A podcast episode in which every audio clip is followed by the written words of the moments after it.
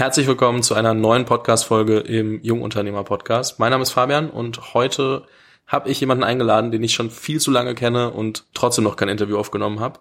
Denn ähm, Stefan habe ich, boah, wann haben wir uns kennengelernt? Schon zwei, zweieinhalb Jahre her auf jeden Fall. Ähm, und da war ich irgendwie auf dem Film, dass ich englischen Content machen musste und dann äh, oder wollte und wollte irgendwie so Europa international und dann dachte ich irgendwann, wenn ich meinen deutschen Content, als ich ihn wieder aufgegriffen habe, war ich so, muss ich mal machen. Wir haben sehr lange gebraucht. Ich mache ja schon ein bisschen länger wieder wieder Interviews, aber es hat sich äh, auf jeden Fall gelohnt. Bei euch ist viel passiert. Äh, deswegen freue ich mich, äh, dass heute Stefan Peukert, Gründer äh, von Masterplan, ähm, hier zu Gast ist. Ähm, ich erkläre gleich nochmal zwei, drei Sätze zum Masterplan und du darfst mich dann korrigieren, aber erstmal herzlich willkommen im Podcast. Ja, danke Fabian. Ich freue mich auch sehr hier zu sein. Ihr mit Masterplan ähm, macht, wenn man es jetzt heute sich anschaut, äh, am Ende äh, Software as a Service für ähm, Lernen innerhalb eines Unternehmens. Das heißt, dort kann ich als Unternehmen äh, einmal auf eine gewisse Content-Bibliothek zugreifen, wovon ihr zum Teil viel selbst produziert habt, wo ihr heutzutage Sachen einkauft ähm, von guten Leuten und wo ich als Firma selbst Dinge erstellen kann. So, damit habt ihr nicht angefangen. Ihr habt angefangen damit, dass ihr alles äh, super High-End produziert und ähm, wer sich das mal angeguckt hat oder mal auf die Website geht und sich einen Trailer anguckt und so sieht, was ich mit super High-End meine. Äh, ihr hattet eigene Studios, ihr habt, ähm, keine Ahnung, ich sage jetzt mal Dutzende, aber wahrscheinlich waren sogar hunderte Videokurse ähm, ja. gemacht und ähm, standet wirklich für, also es ging viel um äh, Digitalisierung äh, innerhalb der Unternehmen. Ihr habt am Ende auch in einem Projekt mal die äh, Kanzlerin und die CDU ähm, geschult. Wir haben auch versucht, die CDU zu digitalisieren mit mäßigem Erfolg. Da können wir auch auf jeden Fall nochmal drüber sprechen. Und ähm, für all das habt ihr jetzt auch vor kurzem nochmal Geld eingesammelt, irgendwie im Raum stehen, glaube ich, 13 Millionen oder so. Da, da, müssen wir gar nicht so über die Zahlen sprechen, das ist mir tatsächlich gar nicht so wichtig. Ähm, was ich aber spannend finde, ist, ähm, dass ihr eben äh, irgendwann euch entschieden habt, okay, wir machen nicht mehr alles aus eigener Hand, wir machen nicht mehr alles selber. Ähm, und mich würde mal ähm, mich würden die Beweggründe so ein bisschen äh, interessieren. Was führt dazu, also euer Modell, ich weiß, wir haben das letzte Mal so richtig über euer Modell gesprochen, das ist wahrscheinlich auch schon irgendwie anderthalb Jahre her, das war noch vor Corona, das heißt, ich weiß gar nicht so ganz, ähm, ob das mit ein Beweggrund war oder, oder wo es herkam. Aber wie kam es, dass ihr angefangen habt, ja, zu sagen, okay, wir müssen oder wir wollen unser Modell jetzt öffnen, auch für Content, den wir nicht selbst produzieren? Mhm, ja, gerne. Also wir haben ja, dafür muss man ein bisschen verstehen, wo Masterplan herkommt. Wir haben halt angefangen quasi mit der Mission zu sagen, ja, wir digitalisieren oder schaffen die digitale Transformation in klassischen deutschen Unternehmen. Haben halt viel gesehen und haben immer wieder festgestellt, ja, wenn deutsche Mittelständler, aber auch große Konzerne äh, über Digitalisierung sprechen, heißt das für die, wir schicken mal überspitzt gesagt die Top-Manager in Silicon Valley, die kommen mit weißen Turnschuhen zurück, stellen den Kicker in die Ecke und sagen, morgen machen wir alles agile. Das hat halt mäßig mäßig erfolgreich funktioniert und haben gesagt, okay, woran liegt es eigentlich? Und haben dann eigentlich gesehen, ja, wenn du so eine ganze Organisation ja, wandeln und transformieren willst, musst du nicht nur die Top-Manager mitnehmen, sondern möglichst jeden in der Organisation oder zumindest mal eine kritische, große, breite Masse. Das ist natürlich nicht so einfach, wenn du Organisationen hast, die jetzt 1000, 10.000, 100.000 Mitarbeiter haben und haben gesagt, okay, wie kriegen wir, die, wie kriegen wir für die Mitarbeiter mal ein Grundverständnis von dem, was draußen eigentlich in der Welt passiert? Ne? Also warum funktionieren denn Plattformmodelle überlegen? Was heißt eigentlich Skalierung wirklich? Ähm, äh, welche Bereiche der Digitalisierung glauben wir kommen als nächstes? Und haben dann ja den, weiß ich glaube, was, da können wir glaube ich zu Recht sagen, ja, den weltweit besten Grundkurs für Digitalisierung, digitale Transformation erstellt. Und das war unsere Mission am Anfang zu sagen, so hey, wir machen die Leute fit mit einem Grundverständnis für Digitalisierung, für digitale Transformation, dass wenn jetzt in der Company gesagt wird, ja, morgen machen wir irgendwie alle Agile oder cross-funktionale Teams, warum machen wir das überhaupt? Warum ist es überhaupt notwendig? So, das war unsere erste Mission. Und haben dann aber gesehen, hey, wir sind eigentlich auf einer viel größeren Entwicklung drauf, ja, und ich will das mal vielleicht ein bisschen verkürzt darstellen. Ja, in der alten Welt bist du irgendwie, ja, zur Schule gegangen, hast deine Ausbildung gemacht, hast dein Studium abgeschlossen und dann hast du angefangen zu lernen, äh, angefangen zu arbeiten. Das heißt, es gab so den einen Punkt in deinem Leben, da hast du aufgehört zu lernen und angefangen zu arbeiten, zumindest für viele. In der Welt, die sich aber immer schneller ändert und wo die Halbwertszeit von Wissen abnimmt und diese äh, Entwicklung sich sogar noch beschleunigt, geht es gar nicht mehr, sondern du musst auf, was wir, äh, äh, wir würden das skizzieren als so eine Lifelong Learning Journey gehen. Das heißt, dieser Punkt im Leben, wo du aufhörst zu lernen, den darf es eigentlich gar nicht mehr geben. Ne? Und du siehst das im Online- und im Online-Marketing ganz gut. Wenn du fünf Jahre im Online-Marketing nichts mehr gemacht hast, kannst du vorher der König gewesen sein, hast du heute gar keine Relevanz mehr. Und so sehen wir das in vielen Bereichen. Und so haben wir eigentlich gesehen, dass kontinuierliches Lernen ja, fast alle Bereiche, gerade auch in, in, in, im, im Business durchdringt oder durchdringen wird und dass es nicht nur bei der Digitalisierung halt macht, sondern über alle Bereiche geht und haben gesagt so, hey, wir wollen eigentlich der Partner sein für lebenslanges Lernen in einem Business-Kontext und sind dann ganz schnell darauf gekommen, so hey, im Business-Kontext gibt es noch ein bisschen mehr als Digitalisierung und digitale Transformation, ja, Präsentieren, Verkaufstraining, äh, Sales-Training, ähm, äh, wie benutze ich Excel richtig, wie benutze ich Slack richtig und so weiter. Und standen dann vor der Entscheidung so, hey, entweder wir bauen jetzt 25 neue Filmstudios und stellen irgendwie 100.000 100.000 Leute irgendwie in, in, in, in Produktion und Kameratechnik ein, oder wir konzentrieren uns mehr auf die Software und konzentrieren uns mehr auf die Plattform und versuchen die besten Partner weltweit zu gewinnen, die dann Content für uns dazu liefern. Und das war so der Switch, den wir dann gemacht haben. Ähm, ein zugrunde liegendes Problem, was du angesprochen hast, ist ja irgendwie das Thema Digitalisierung. Jetzt kommen wir und wahrscheinlich auch die meisten oder alle äh, der Hörer gerade ähm, aus der Startup-Szene und ähm, belächeln immer, dass wohl andere Leute sich damit nicht so viel beschäftigen, ähm, weil für uns das irgendwie voll normal ist, dass sich irgendwie alles hier technologisch weiterentwickelt und hier was Neues, da was Neues. Ähm, wie groß ist das Problem denn wirklich? Weil ich glaube, das ist auch spannend zu verstehen, wenn man selbst einen B2B-Case baut, wo man dann irgendwie eine Technologie hat, die ein Unternehmen zum Teil eben digitalisieren kann oder die Prozesse digitalisieren. Dafür brauche ich auch erstmal ein Grundverständnis, wie weit sind die Unternehmen eigentlich? Ja, da würde ich ja fast mal so eine kulante Antwort drauf gehen und sagen, so, da ist viel Verbesserungspotenzial, aber die ehrliche Antwort ist, dass wir in Deutschland relativ weit hinterher sind. Und ich glaube, das Problem liegt nicht mal nur darin, dass wir sagen, wir müssen irgendwie alles digitalisieren, weil ich glaube, das ist auch wirklich oft so ein Missverständnis auch in den Unternehmen und vielleicht auch in der Politik. Es geht ja nicht darum, die bestehenden Prozesse zu digitalisieren, ne? Und das dann irgendwie, ja, wir haben das dann jetzt irgendwie online, weil wenn ich einen schlechten Prozess habe, dann habe ich nachher einen schlechten Online-Prozess, sondern die Frage ist ja vielmehr, wie kann ich einen Kunden nutzen, wie kann ich eine Dienstleistung, wie kann ich ein Produkt bestmöglich erfüllen, wie kann ich ein bestmögliches Produkt bauen mit digitalen Hilfsmitteln, ja? Und es muss ja auch nicht per se immer digital sein, aber digital kann ganz oft helfen, Kundenwünsche besser zu erfüllen, Businessmodelle besser zu skalieren oder viel überlegendere Lösungen äh, ähm, äh, anzubieten. Und ich glaube, die erste Frage sollte halt immer sein, so, was ist eigentlich mein Produkt, was ist meine Dienstleistung und wie kann ich die besser machen? Und dann kann ich überlegen, ja, dann nehme ich digitale Hilfsmittel hinzu. Ne? Und ich glaube, das sollte schon Kern von Unternehmen sein und auch quasi, ja, digitale Transformation muss Kern der Unternehmen sein, aber was viele machen, oder gemacht haben, jetzt mittlerweile gibt es, glaube ich, so einen kleinen Rückschwung davon, ist zu sagen, ja, ich kann das so outsourcen, ja, ich hole mir so eine Digitalagentur dazu oder ich mache einen, einen Inkubator und dann geht so, ja, dann packe pack ich so diese Digital-Unit rein und dann habe ich das so abgehakt. Ähm, und wenn ich Glück habe, geht so ein bisschen Feen-Digitalstaub von dieser Digital-Unit noch auf mein Kerngeschäft über. Ne? Und das hat eigentlich nie funktioniert. Ich glaube, wenn du es wirklich schaffen willst, muss der Kern, muss, musst du dich im Kern verändern und dann musst du dir die Kompetenzen reinholen in-house. Die kannst du nie extern irgendwie doch dazu holen, sondern du musst die in-house aufbauen, äh, die Kompetenzen. Und ich glaube, das ist ein Weg, den jetzt viele gesehen haben, vielleicht ein bisschen zu spät. Und ich glaube, das ist schon, ja, wo wir auch ein kleines Stück beitragen wollten. Du musst, ja, wenn das Kern der Wertschöpfung ist, musst du das selber ownen und kannst das nicht irgendwie extern dazu holen.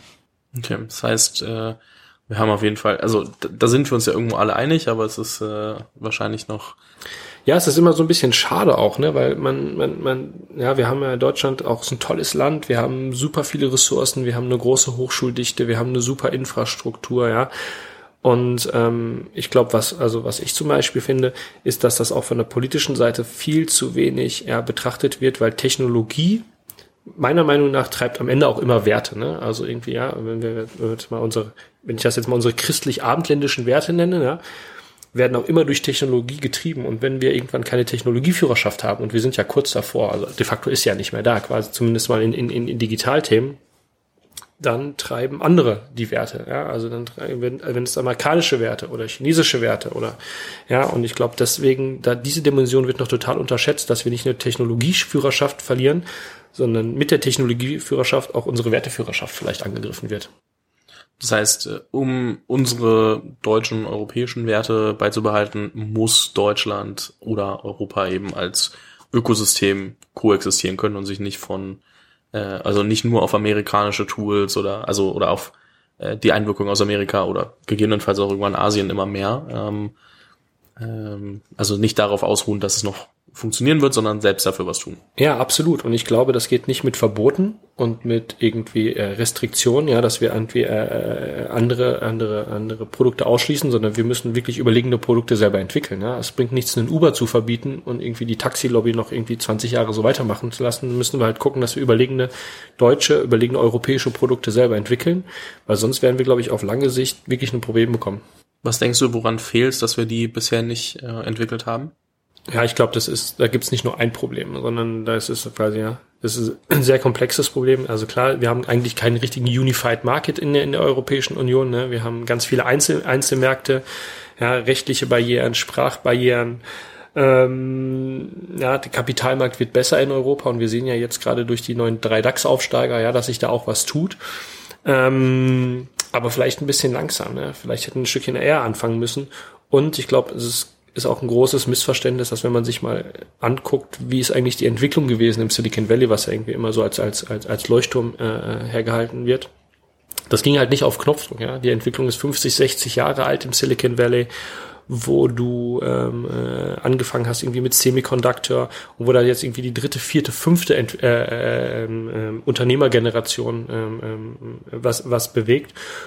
Und das braucht einfach auch ein Stückchen weit Zeit. Ne? Und ich glaube, da könnte man viel mehr machen. Ich glaube, wenn die, ja, zum Beispiel die Bundesregierung einen großen Fonds auflegen würde, einen großen Wagniskapitalfonds, ja, würde schon viel geholfen sein.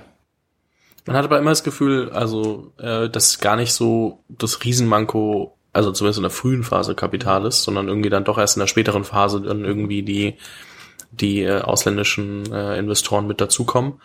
Äh, was manchmal auch ex andere Expertise bedeuten kann, weil sie eben ein paar Generationen Absolut. weiter sind, dementsprechend ähm, wahrscheinlich auch nicht immer, immer nachteilig. Aber was ich auch zum Beispiel gehört habe, oder, oder was, wenn man sich mal anguckt, was so jemand wie ein Peter Thiel sagt, der irgendwie ins Valley gegangen ist, trotzdem Deutscher ist, warum er in Deutschland oder allgemein Europa nicht so viel investiert, ist dann, dass er sagt, hey, die Gründer wollen alle immer zu früh verkaufen.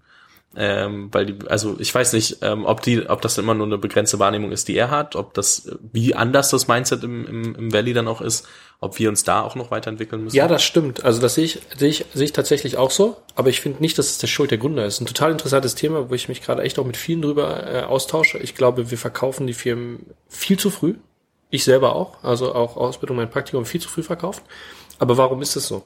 Ähm, ich glaube, und das dreht sich jetzt langsam, ich glaube, wenn man sich mal VC-Logiken anschaut, die laufen meistens überhaupt nicht mit Gründerlogiken überein. Ne? Also VC geht immer dann ganz oft auf einen 10x-Case, irgendwie auf einen Fund-Returner-Case. Und um ein wirklich großes Unternehmen zu bauen, musst du quasi, ja, Martin äh, Morten Lund hat das mal ganz gut gesagt, du musst eigentlich jeden Tag das Unternehmen riskieren und das größer bauen.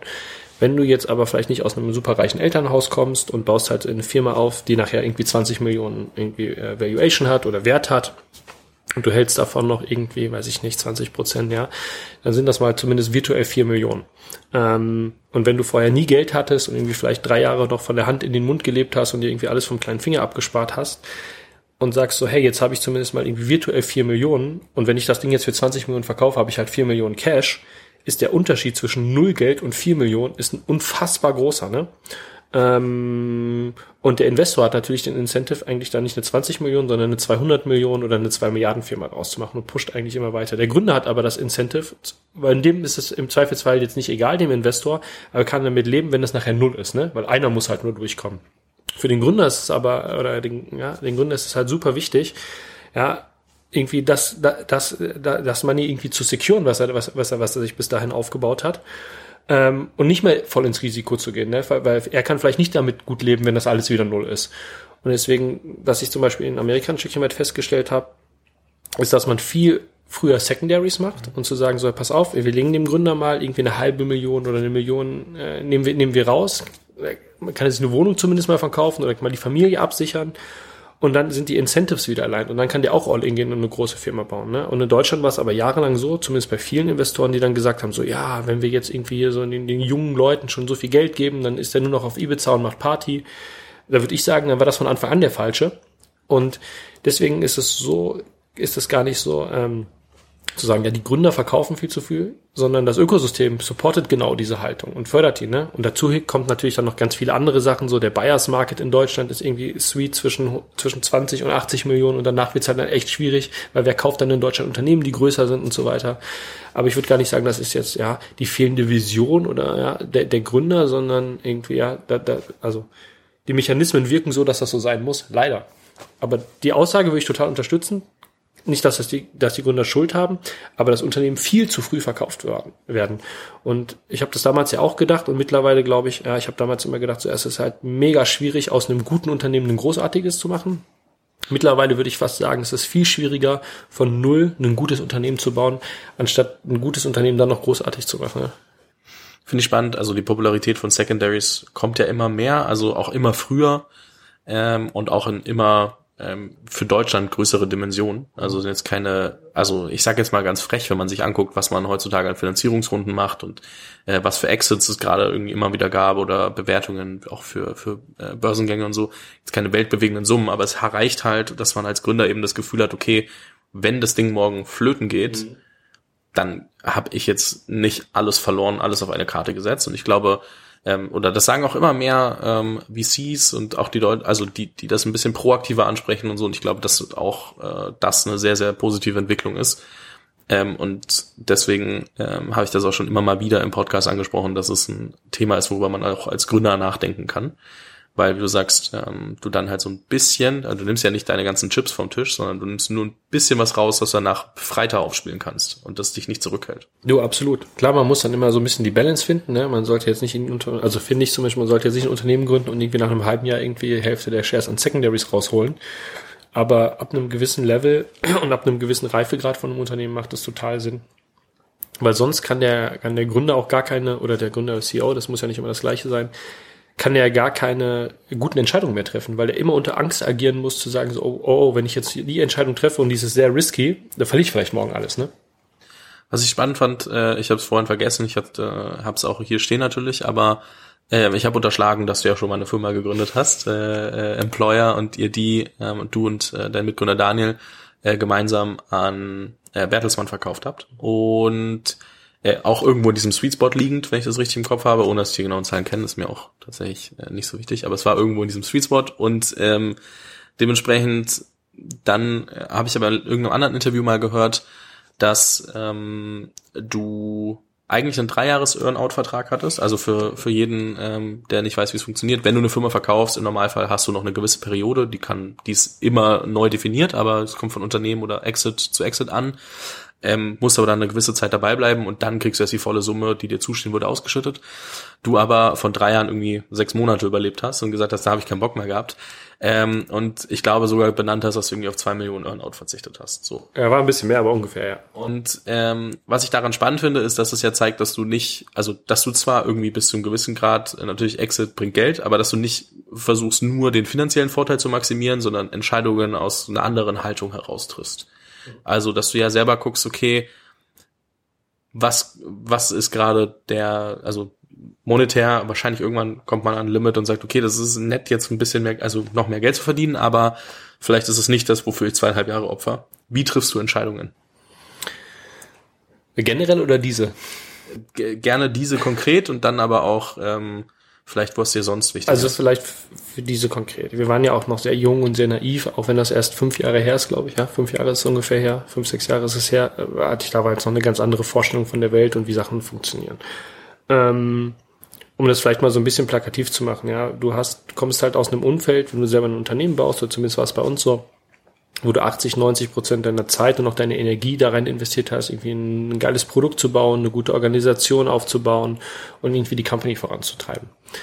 Und dann kommst du in ein, in ein Umfeld, ich will es gar nicht wertend meinen, ne? das hat alles eine Berechtigung, wo du nicht mehr 80, 90 Prozent deiner Zeit und Energie dafür investierst, irgendwie ein gutes Produkt voran, voranzubringen, sondern wo du irgendwie äh, Politics machst.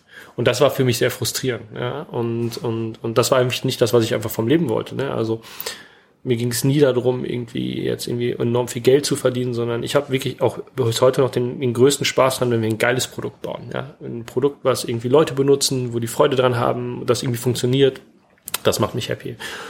und habe dann irgendwie nach dann sechs Monaten gesagt, so hey, das ist, glaube ich, für alle die bessere Entscheidung. So, wir können das hier nicht mehr so umsetzen, wie ich glaube, dass das das Beste für, die, für, das, für das Unternehmen ist und wie wir das Unternehmen voranbekommen.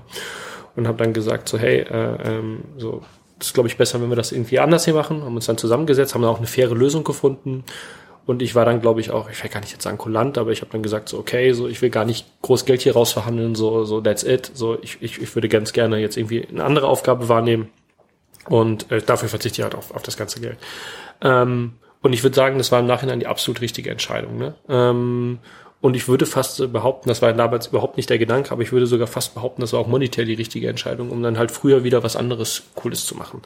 Ähm, aber damals, ich wollte, ich wollte einfach geile Produkte bauen und, und, und weniger mich irgendwie so mit internen, internen Verpflicht, Ver, Ver, Verquickungen und, und Politics auseinanderzusetzen, zumindest zu dem damaligen Zeitpunkt. Und da habe ich gedacht, das ist die richtige Entscheidung, habe das gemacht.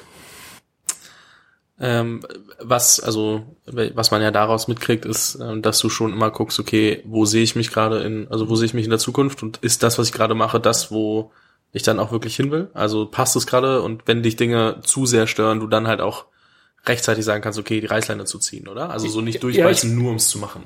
Ja, das schon, aber ich glaube, ähm, das heißt nicht, dass man nicht auch manchmal Sachen durchziehen muss, die man, die man, die man nicht gerne macht. Ne? Ich glaube, das ist absolut notwendig. Also gerade wenn, ich meine, jeder, der auch zuhört und ein Unternehmen äh, selber aufzieht, das sieht ja nach außen immer nur so auf, als ob das nach, nach oben geht. Ne? In, in, in, in Wahrheit bist du irgendwie fünfmal kurz vor, vor, vor, vor Insolvenztermin und irgendwie denkst halt, bist halt immer auf einem Rollercoaster drauf. Ne? Also entweder irgendwie morgen denkst du, wir bauen das nächste Unicorn und übermorgen denkst du, irgendwie in zwei Wochen muss ich hier zusperren. Und da bist du auch durch. Und ich glaube, dann Hartnäckigkeit ist, ist, ist total wichtig und, und, und dran zu bleiben und dann hartnäckig zu sein und auch irgendwie Krisen mal äh, länger zu überstehen. Und ja, letztes Mal mit jemand gesprochen, der hat einen ganz, ganz spannenden Satz gesagt. Ähm, Smava-Gründer meinte so, ja, as long as you are in the game, you can win the game. Ähm, und ich fand das, das fand ich sehr beeindruckend. Und ähm, ich glaube, da muss man auch mal wirklich da durch, durch, durch Teil der Tränen gehen und auch nicht zu früh aufgeben. Das machen, glaube ich, auch, auch, auch manche zu, zu früh aufgeben. Aber die Situation war einfach eine Situation, wo ich gesagt habe, so, okay, wie, ist, wie, wie, wie wird da mein weites Leben aussehen? Und ich hatte jetzt nicht die Ambition, irgendwann mal irgendwie in den Vorstand von Bertelsmann zu rücken. Ne? Ganz tolles Unternehmen, aber das war irgendwie nicht das, was ich wollte und habe gesagt, so, wenn ich weitermache, so, dann komme ich einfach in, meinem Leben nicht weiter für das, was ich möchte und habe dann relativ konsequent gesagt, ähm, äh, ich will raus oder ich möchte jetzt gerne was anderes machen. Ohne Backup-Plan damals tatsächlich. Ne? Ich hatte jetzt nicht schon das, die nächste Idee im, im Kopf und wusste auch nicht, ob ich überhaupt noch mal gründen will und bin dann erstmal raus. Mhm. Das ist dann später mit äh, Daniel wieder äh, gemeinsam dann eben Masterplan gegründet. Und ähm, Daniel ist jetzt vor kurzem mhm. auch rausgegangen, mhm. das äh, richtig im Kopf habe. Ähm, was verändert sich, wenn so der Gründer oder der Mitgründer, mit dem man äh, das erst, die erste Firma gemeinsam gemacht hat und auch die ersten Jahre gemeinsam jetzt bei Masterplan gemacht hat, was verändert sich, wenn, wenn der auf einmal rausgeht aus familiären Gründen? Ja, also erstmal, wir haben nicht direkt wieder was gegründet. Ich habe dann ja in San Francisco äh, gewohnt und habe dann irgendwie ein bisschen Poker gespielt nebenbei. Also ich brauchte echt erstmal ein bisschen Abstand. Und mit Daniel verbindet mich bis heute echt noch eine tiefe Freundschaft. Er war jetzt erst letzte Woche hier in Berlin, waren wir, waren wir wieder lange zusammen essen und so ein bisschen in alten Zeiten geschwärmt. Und das war einfach eine, eine, eine, eine Entscheidung auch von ihm, vor der ich echt allergrößten Respekt habe, wo wir gesehen haben, okay, wir haben ja die Firma auch von Bochum nach Berlin gezogen, haben jetzt unsere Offices in Berlin und Düsseldorf, weil wir gesehen haben, okay, für die Ziele, wo wir hin wollen, das wird halt vielleicht aus Bochum ein Stückchen weit schwieriger, obwohl wir die Stadt echt total lieben, ne? kommen wir auch her. Ähm, die Firma ist jetzt an einem Level, die noch ein Stückchen größer war als damals auch, äh, als damals, als damals Employer, wird ein bisschen komplexer. Wir haben Ambitionen, das auch international zu machen. Dani hat auch ein bisschen andere familiäre Situation als ich, hat jetzt äh, hat, hat auch Kinder schon und hat dann einfach irgendwann gesagt so hey so pass auf Stefan so ich sehe die Reise nicht mehr so irgendwie so ja wir erobern jetzt die Welt so, so ich, ich, ich sehe für mich mein, mein mein Schwerpunkt vielleicht ein Stückchen weit woanders äh, wo ich totalen Respekt vor habe und ich glaube da bin ich fast mit am meisten stolz, dass wir das eigentlich hinbekommen haben. Ja, das ist ja dann trotzdem erstmal irgendwie ein Konflikt. Ne? Wie löst du das? Ne? Weil ja dann ja auch ein Majority-Anteilseigner äh, äh, an Masterplan war damals, zu sagen, wie lösen wir das denn? Und dann haben wir uns wirklich einfach abends eingeschlossen bei einer Flasche Wein und haben dann eine gute Lösung gefunden. Und das da bin ich eigentlich fast mit am meisten stolz drauf, weil was sehe ich im Umfeld, das kriegen vielleicht dann nicht viele hin. Wenn irgendwie ein Co-Founder ausscheidet, dass die Company dann weiter stabil läuft, ähm, dass man da im Guten auseinandergeht und dass man heute auch noch ganz eng befreundet ist. Aber klar, dadurch ging auch erstmal was verloren. Ne? Also sehr viel hat sich dann als, auch auf mich als Person konzentriert. Ich bin gerade dabei, jetzt einen sehr gute, breite zweite Reihe aufzubauen. Haben wir mit dem Taleb Biennale ähm, äh, vorher ähm, äh, CFO von Amor Amorelli und ähm, äh, Brands for Friends einen super guten CFO dazu bekommen, äh, mit dem mit dem Jörn Heinrath, ähm, einen super guten Head of Sales und bauen gerade eine zweite Reihe auf. Aber klar, da fällt erstmal was weg und muss sich neu strukturieren. Aber es hat auch ein paar Vorteile. Ne? Entscheidungen werden jetzt nicht unbedingt vielleicht besser getroffen, aber schneller. Ähm, was daran liegt, dass du die Anteile von Daniel übernommen hast, richtig? Genau, ich habe die Anteile von Daniel komplett gekauft. Ähm, und ja, also ich glaube, beide sind eigentlich ganz jetzt okay mit der Situation. Und wie gesagt, wir sind immer noch gut befreundet, aber das ist natürlich erstmal eine große Umstellung zum, zum, zum Start hin. Mhm. Was ja auch, also, dass du dann die Anteile übernimmst und sie nicht quasi still liegen, ist ja auch noch ein krasses, also auch kaufst, du dementsprechend äh, auch da selbst ein ganz schönes Investment äh, in Kauf nimmst ähm, ist ja, glaube ich, auch ein sehr gutes Zeichen nach außen ähm, als Signaling, wenn du sagst, okay, hey, ich ähm, glaube so sehr dran, dass ich die auch auf jeden Fall wieder ähm, zurückkaufe und oder überhaupt kaufe und ähm, selbst Double Down in, in dieses Baby ja, gehe. Ob das, ob das eine smarte Entscheidung das war, das, das, das, wird die, das wird die Zeit zeigen. Aber ich habe halt Bock auf die Company und äh, ich glaube da total dran und klar, habe dann nochmal irgendwie jetzt finanziell echt ein großes großes Investment und noch ein Risiko eingegangen, aber ich habe total Lust drauf und ich glaube an die Company. Und ich glaube, was du sagst, ist total richtig jetzt mit mehreren VCs und, und, und, und Gründern auch letztens drüber gesprochen. Ich glaube, es sollte nur zwei, äh, äh, zwei Arten oder vielleicht drei Arten von Anteilseignern in der Firma geben. Also das sind einmal irgendwie die Founder, äh, oder das sind die Leute, die arbeiten aktiv am Unternehmen und das sind die Leute, die Geld geben. Ja. Und, und, und ich halte gar nichts davon, wenn, wenn, wenn jemand dann rausgeht und dann quasi noch irgendwie 20% Shares blockiert, aber weder Geld gibt noch aktiv mitarbeitet. Ne? Ähm, in, in jedem Szenario. Und ich habe es schon ein paar Mal gesehen, so, das, das, das zerstört ja eigentlich nur den Cap-Table nachher. Und deswegen ist es, glaube ich, dann immer smart, in so einer, so, so, einer, so einer Situation eine Lösung zu finden, zumindest in der Company-Size, wo wir jetzt sind. Mhm.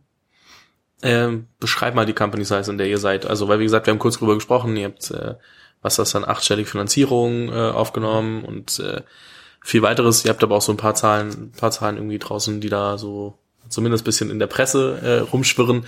Was beschreibt die Größe von, von Masterplan gerade? Ja, ich glaube, wir haben jetzt fast 300, 300 zahlende B2B-Kunden, relativ große Kunden. Ähm, wir sind 120 Mitarbeiter an drei Standorten. Wir machen einen hohen sechsstelligen MAA im, im, im, im, im Monat, wachsen somit ja, 150 Prozent und sind ganz happy. Year over year, 150 Prozent. Ja, Manchmal war man leider nicht. Manchmal war man leider also, nicht. ich ich wollte es nur einmal klarstellen. Nicht, dass jemand jetzt äh, denkt, da ist äh, schon das nächste, äh, die, die Trillion-Dollar-Company schon da. Nee, nee, nee, nee, nee. Ähm, nee, aber was ich äh, interessant finde, ist, was du sagst, okay, es ist äh, B2B, ihr, ihr ähm, wächst mit 150 Prozent year over year. Das bedeutet ja, dass eure B2B-Sales-Maschine sehr gut funktioniert. Ja. Wie viel davon ist Inbound, wie viel ist Outbound? Äh, viel zu wenig Inbound. Ähm, das ist so good and bad wir sind halt noch gerade auch durch die alte Company, wir sind ein bisschen so Sales-Säue, ne? Ähm, und ich glaube, was wir ganz gut können, ist wirklich eine B2B Salesforce aufbauen und das ist auch echt, auch bei Mastermind fantastisch gelaufen, auch nochmal auch echt der Jörn, der das, der Jörn, der Ben, die Ines, das Team, das macht einen fantastischen Job. Also da sind wir wirklich gut. Ähm, 90 Prozent Outbound ähm, ist natürlich viel zu viel. Also Outbound läuft super gut, aber wir sind echt schlecht in Inbound ähm, haben das aber erkannt zumindest und haben jetzt große Projekte gestartet, dass wir, dass wir Inbound jetzt, das wird jetzt verstärkt angegangen im zweiten Halbjahr. Waren wir bis jetzt einfach nicht gut, haben wir auch vernachlässigt, aber auch weil Outbound halt irgendwie so unser Steckenpferd ist und weil es so gut gelaufen ist. Aber sehen jetzt auch schon erste echte Erfolge und ich glaube schon, dass wir das auf so eine Ratio von 30 Prozent Inbound, 70 Prozent Outbound ziehen können, vielleicht sogar ein bisschen mehr. Ähm, ja, also wir sind Outbound sehr, sehr gut, Inbound waren wir katastrophal schlecht. Was kann man von euch lernen, wenn man selbst äh, Outbound Sales aufbauen möchte als ähm, Early Stage B2B Startup? Ja, ich glaube, wenn du es am Anfang selber machst, selber mal den Telefonhörer in die Hand nehmen. Und ich sehe das bei so vielen Startups so, ja, irgendwie alle Produkt- und Tech verliebt bin ich ja auch aber du musst irgendwie deine Kunden kennenlernen und du musst irgendwie die Painpoints kennenlernen und ja, das macht halt keinem Spaß, irgendwie acht Stunden am Tag telefonieren und outbound cold irgendwelche Companies anzurufen, ne? Und man prokrastiniert das immer und hat dann irgendwie keine Lust und hat findet dann tausend Sachen, warum man es nicht macht. Aber es ist so wichtig, das irgendwie am Anfang mal selber zu machen, den Telefonhörer da in die Hand zu nehmen, äh, die Termine zu machen mit den Kunden und dann, wenn du, ähm, wenn du äh, de, die Organisation ein bisschen weiter skalierst, gibt's halt total viele so so so, so Sales-Mythen, ne? Ähm, und ich glaube, du brauchst halt wirklich so richtige Sales-Leute, wie sie so im Buche stehen, ähm, die sehr sehr driven sind, die sehr sehr pushy sind. Ich glaube mittlerweile gar nicht mehr so sehr an das Argument. Das habe ich früher sehr geglaubt, ja, ja, ich muss mich mit dem Produkt identifizieren können und ich muss das irgendwie, ja, muss irgendwie dahinter stehen. Für mich gibt es, glaube ich, fast mittlerweile, ja, ich will es ein bisschen mit einklammern, die Aussage, aber so die Tendenz geht dann, es gibt gute und schlechte Sales-Leute. So. Und gute Sales-Leute können alles verkaufen und schlechte Sales-Leute verkaufen gar nichts. Und ich glaube schon, dass du da eine gewisse Disziplin auch haben musst. Also du musst schon ein gewisses Tracking haben. Du musst eine Anzahl von Calls measuren. Ähm, du musst die Quality measuren und ich glaube, du brauchst schon auch ein bisschen Druck dahinter, ne? Also du einfach die Leute hinsetzen und so, jetzt macht mal, läuft überhaupt nicht, sondern du musst halt schon gute Systeme implementiert haben, gute, äh, gute Call-Vorgaben haben, weil natürlich schon auch, auch das nachher ein, ein, ein Numbers-Game ist, ne? Also irgendwie, wie viel Calls machst du, dann musst du natürlich auf die Qualität trotzdem achten, aber wie viel Calls machst du, wie viel äh, äh, Leads kommen dabei raus. Du musst sehr, sehr darauf achten, dass die Leads gepflegt sind, ne? Ähm, Du musst das Team immer motiviert halten. Ja, gerade im B2B-Sales sind die Sales-Cyclen sehr lang, so zwischen sechs und neun Monaten, auch bei uns. Und ähm, ja, das ist natürlich sehr frustrierend, wenn du irgendwie sechs Monate erstmal keinen Kunden closed. Und dann ist die Versuchung immer hoch zu sagen, ja, ich rufe jetzt nochmal wen Neues an, ich rufe jetzt nochmal wen Neues an, aber du musst sehr, sehr persistent an deinen bestehenden, bestehenden Leads halt dranbleiben. Also du brauchst da quasi die, die, die richtige Mischung zwischen Druck, aber auch irgendwie Teammotivation. Und dann sehr, sehr klare Vorgaben. Ich halte auch nichts mehr davon zwischen, dass jeder hat so seinen eigenen Sales-Stil, sondern du brauchst sehr, sehr klare Vorgaben. So, wie haben die Calls abzulaufen, wie haben die Präsentationen abzulaufen. Und dann, wenn du neue Erkenntnisse hast, das lieber für alle ändern, anstatt dass da jeder so seinen individuellen Stil findet. Ne? Und ja, ich glaube, da musst du sehr und sehr stringent auch messen. Und dann vielleicht die letzte Sache, und das ist immer, das fällt mir selber ein bisschen schwer, auch sehr, sehr konsequent sein. Ne? Also wenn jemand nach einem Jahr nicht gut ist in Sales, dann ist er auch nach drei Jahren nicht gut im Sales. Und dann, das ist halt, ein, das ist halt ein Stückchen weit zumindest ein Bereich, der auch eine gewisse Fluktuation einfach unterlegen ist. Und das, da muss man sich dann vielleicht erstmal dran gewöhnen, dass das mehr ist als in anderen Bereichen.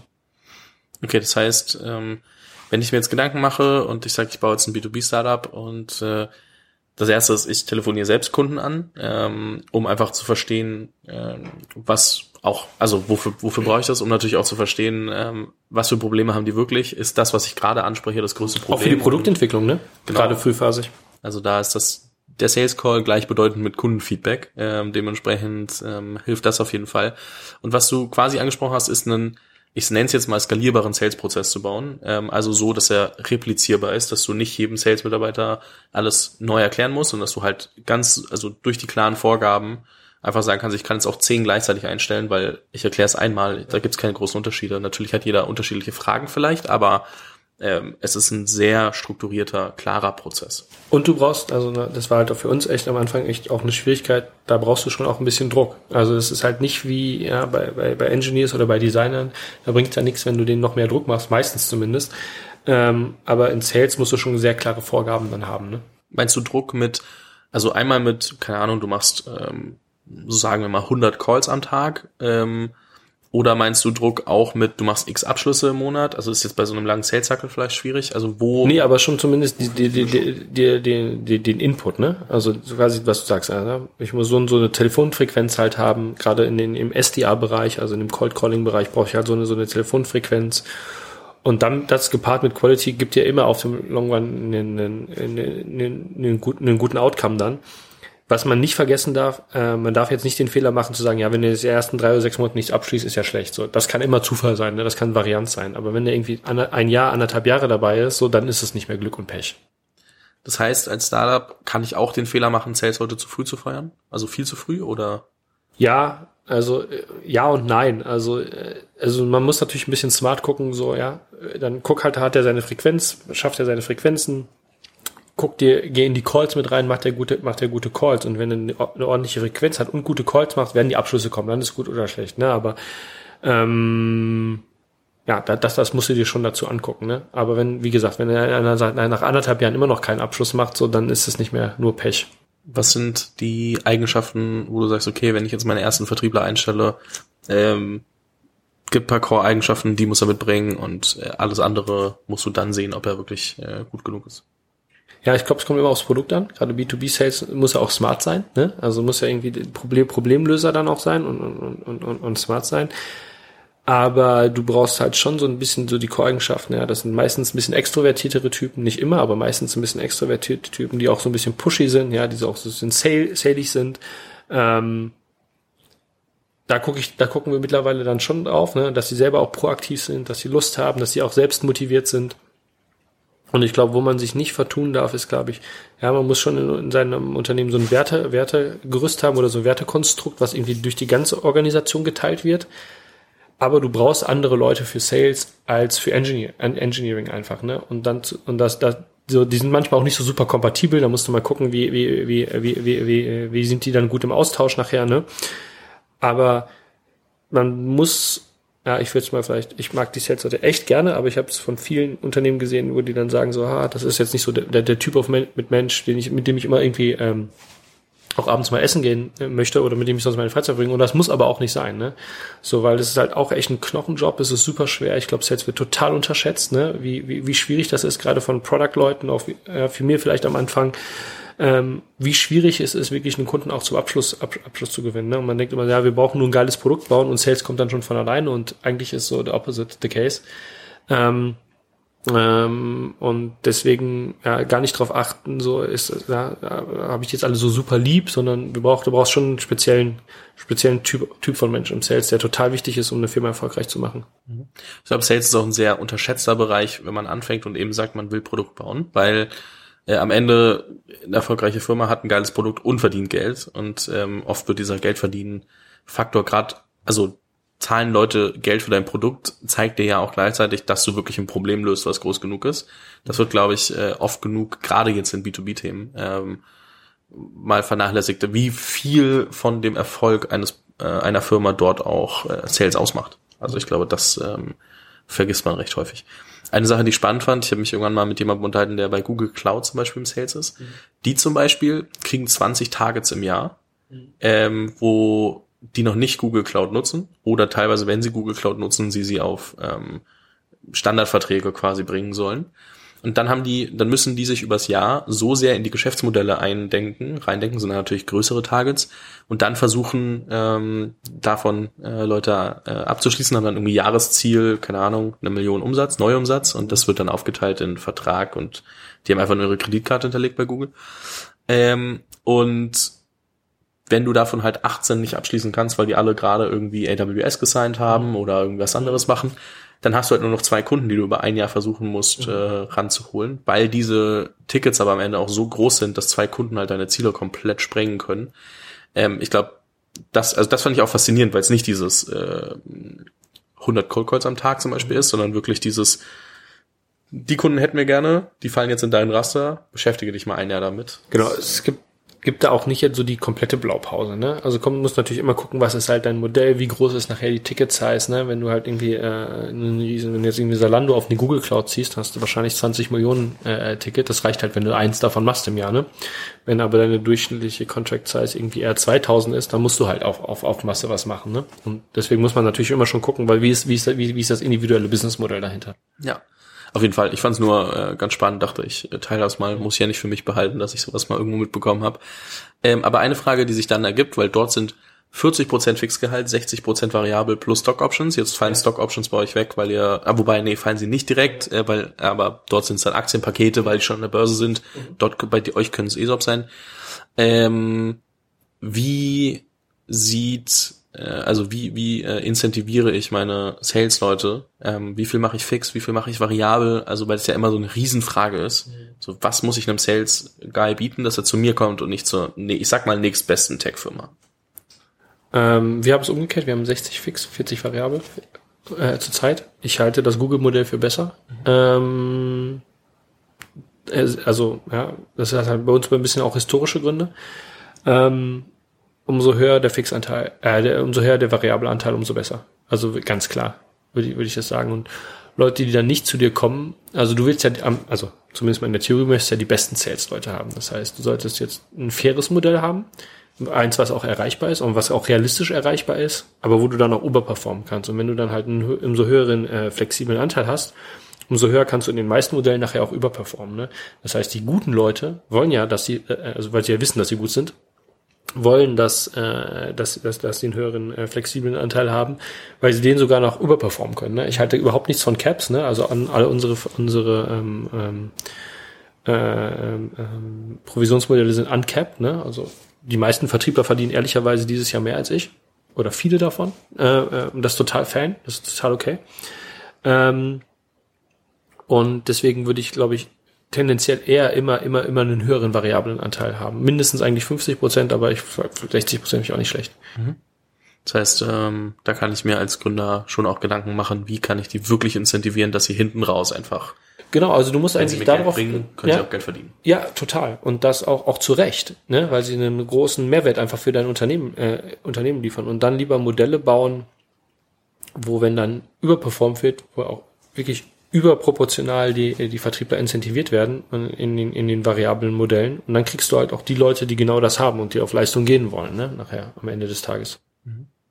Ja, ja, wie gesagt, also Sales ist halt oft so dieses, es gibt so viele äh, Firmen, die halt Sales brauchen, dass du halt irgendwie auch dementsprechend und, gut Und vielleicht noch ein Tipp, nicht die Provisionsmodelle zu komplex machen, weil da sind wir auch die absoluten Experten in die äh, in, in äh, Provisionsmodellen viel zu komplex machen, aber wahrscheinlich können wahrscheinlich drei Doktorarbeiten drüber veröffentlichen, wo wir am Anfang angefangen haben, ja, mit irgendwie Grenzen nutzen und der, der nächste Euro ist so viel mehr wert als der nächste und dann braucht es halt ein halbes Mathematikstudium, um deine Provision ausrechnen zu können und du musst das simpel halten, ne?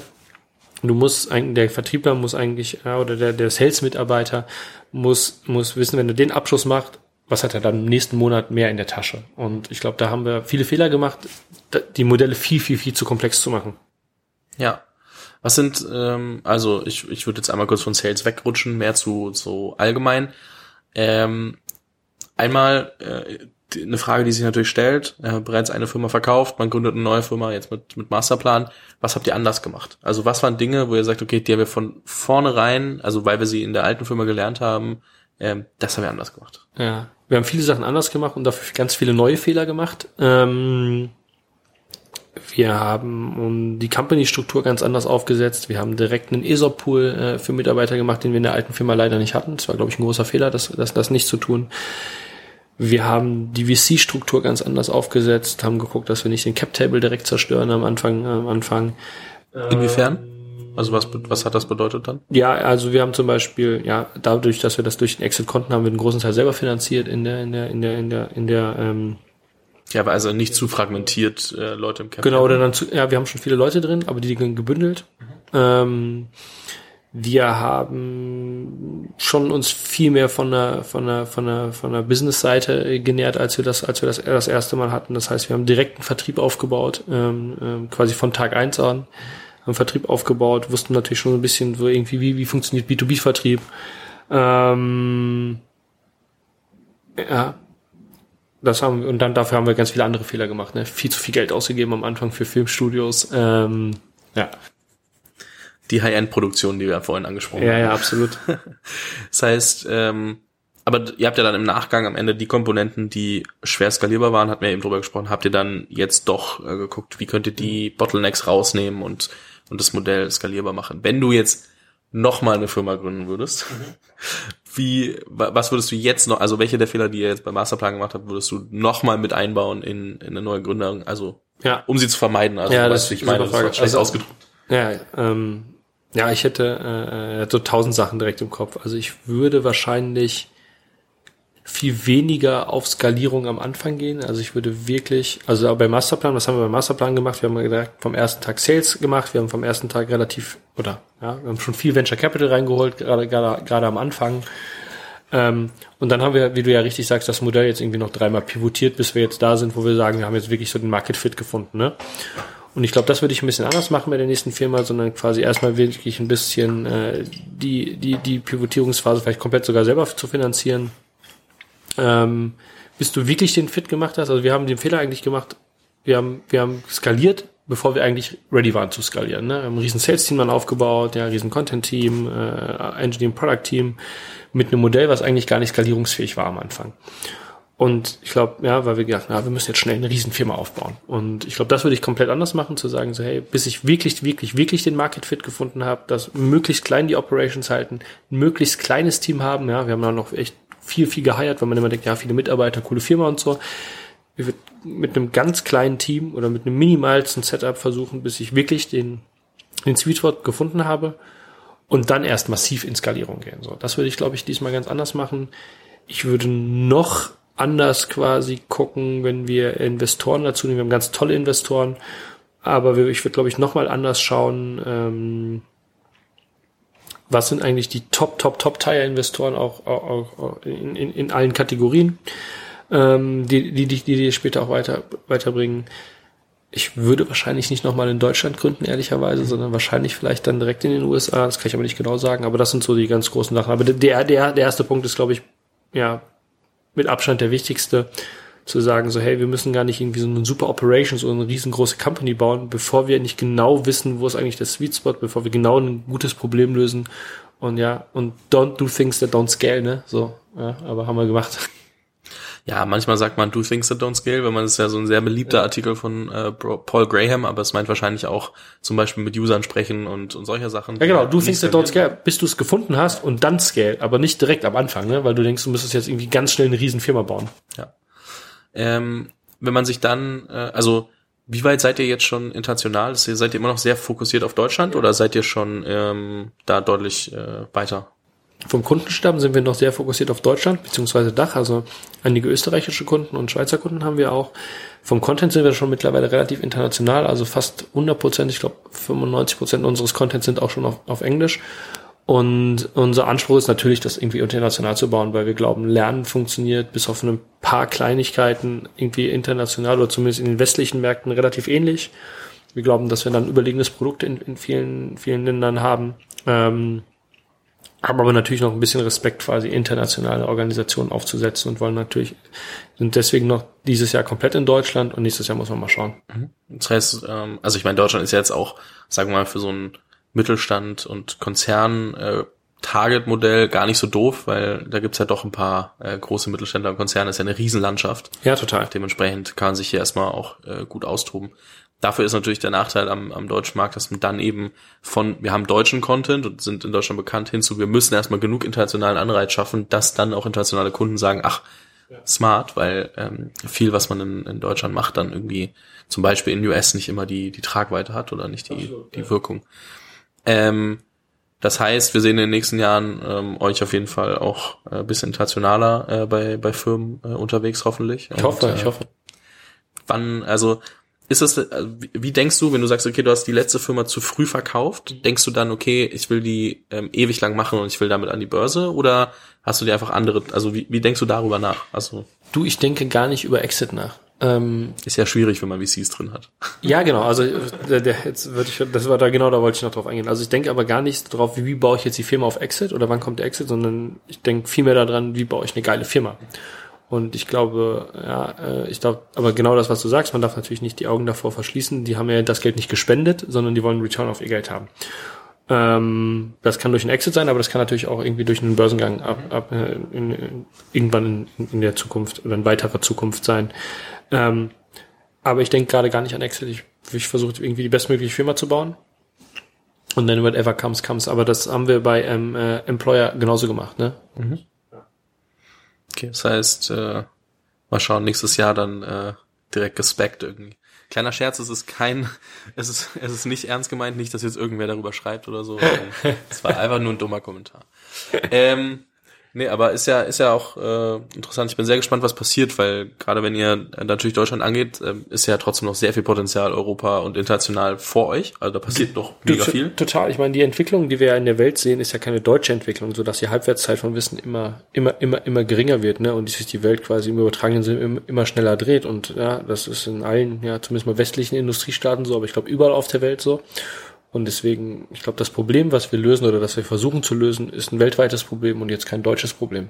Ich frage mich, äh, ihr habt ja natürlich Fokus jetzt gerade auf B2B als, als äh, Komponente, aber gerade die Themen, die ihr ansprecht, sind ja viel persönliche Weiterentwicklung und persönliches Wachstum. Wann oder denkst du drüber nach, dann, keine Ahnung, dass ich mir für 10 Euro im Monat irgendwann oder wie viel auch immer, ne, also Pricing jetzt mal dahingestellt, aber dass ich mir selbst ein Abo-Modell holen kann, so wie Masterclass es zum Beispiel macht. Die haben zwar viel mehr irgendwie auch so, keine Ahnung, Kochen und andere Sachen und nicht jetzt rein die, die persönliche Weiterentwicklung und viel Business-Themen, aber ist das auch was, wo man sagt, okay, das kann man als Byproduct mitnehmen, weil grundsätzlich, äh, ist der Content ja da und eigentlich auch für jeden privat relevant? Ja, das ist eine super interessante Frage und das diskutieren wir natürlich rauf und runter bei uns in der Company. Ne? Ähm, aber die, unsere Gedanken dazu sind, sind ein bisschen anders. Wir glauben A, dass wir ja nicht nur, eine, wir sind ja keine Content Company, sondern wir organisieren Lernen in Organisationen. Und gerade in dem B2B-Bereich ist es nochmal ein bisschen was anderes. Und das zweite ist, dass wir schon großen Respekt vor B2C haben, weil wir glauben, dass es ein ganz anderes Game ist. Ne? Also ähm, ja, du musst sehr viel Marketingkompetenz dann haben, ne? du hast wahrscheinlich ein Leverage-Modell. Ähm, und wir erfüllen die B2B Customer Needs sehr, sehr gut. Und wir glauben, dass es ein komplett anderes Businessmodell B2C ist und dass du komplett auch andere Schwerpunkte innerhalb der Company setzen, setzen, setzen kannst. Das ist sicherlich eine interessante Option für die Zukunft, haben aber jetzt großen Respekt davor zu sagen, ja, wir verzetteln uns dann, ja. Wir machen dann ein halbgares B2C-Produkt und ein halbgares B2B-Produkt und dann irgendwie äh, divergieren wir da so irgendwie in der, in, in der Mitte rum. Deswegen haben wir uns ganz klar entschieden, B2B zu machen und es gibt auch keine Pläne, kurz- und mittelfristig in den B2C-Markt zu gehen. Ähm, kann sich das mal irgendwann ändern, bestimmt. Aber gerade sind wir davor auf B2B fokussiert. Mhm. Und jetzt noch eine Frage. Ähm, die erste Form war, ihr, ihr produziert Content selbst. Die zweite Form ist, ähm, ihr kauft Content ein, ist mhm. aber auch nur so semi-skalierbar. Also ist skalierbar rare, aber du musst ja trotzdem viel sourcen. Die reinste Form von Skalierbarkeit wäre, dass jeder Content veröffentlichen kann. Ja.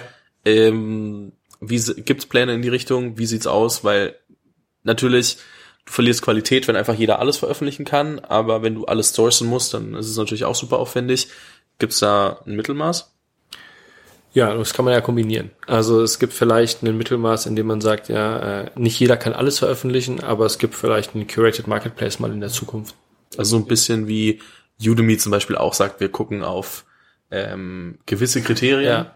Aber wir machen es dann wirklich. das hast du jetzt gesagt. Ähm, ich meine mehr so dieses, man, man kann versuchen zu veröffentlichen und dann muss aber durch eine internes Approval und ja. dann landet das. Okay. Ja, ich bin gespannt. Und wir gucken halt aber, was schon der große Differenziator ist, auch zu Udemy oder ähm, ist, wir gucken schon, dass es wirklich businessnahe und relevante Themen sind. Ne? Also bei uns wirst du keinen Fotografiekurs finden, wahrscheinlich jemals. Ich wollte auch nur den Approval Process genau. von Udemy rausnehmen. Udemy ja sowieso B2C etc. Dementsprechend ja. jetzt kein, kein äh, Competitor-Vergleich, sondern nur, dass sie das in ihrem Prozess ja drin haben, dass ja. sie ja die reinste Form des Marktplatzes darstellen wollen. Ja. Ähm, auf einer B2C-Ebene, wo ich halt einen Kurs kaufen kann. Ähm, während ja bei euch auch viel über, ich habe eine Mitgliedschaft, äh, also als Unternehmen kaufe ich eine Mitgliedschaft für jeden meiner Mitarbeiter. Ja. Das ist ja sowieso ähm, natürlich ganz, ganz anderer Ansatz. Ja. Nee, finde ich super spannend. Ähm, ich glaube, da wird noch äh, einiges kommen und ich werde dich bestimmt äh, in den nächsten äh, Jahren hier nochmal ähm, vors Mikro zerren, wenn ich darf. Ja, freue ich mich drauf. Ähm, schon mal vielen lieben Dank für, für die ganzen Insights, für die ganzen äh, Themen, die wir angesprochen haben. Ähm, ich pack natürlich auch nochmal äh, ein bisschen Background in die, in die Show Notes, auch ähm, ein, zwei Interviews, die ich mir angehört habe, wo man vielleicht noch mal ein bisschen mehr die Backstory, ähm, auch über bisschen mehr über Employer, bisschen mehr über, über ähm, die Anfangszeiten vom Masterplan äh, drin hat. Und ähm, sage an der Stelle ganz, ganz großes Dankeschön. Hat mir sehr viel Spaß gemacht und wünsche weiterhin viel Erfolg. Danke dir.